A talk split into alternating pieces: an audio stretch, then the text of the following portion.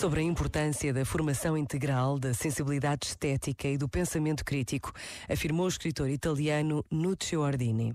A escola deveria impor-se sempre como objetivo que os jovens, no fim, saiam com personalidades harmoniosas, sem se reduzirem a especialistas.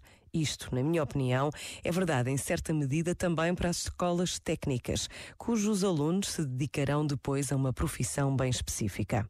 O desenvolvimento da atitude geral de pensar e de julgar independentemente deveria vir em primeiro lugar, em vez da aquisição de conhecimentos especializados. Este momento está disponível em podcast no site e na app da RGF.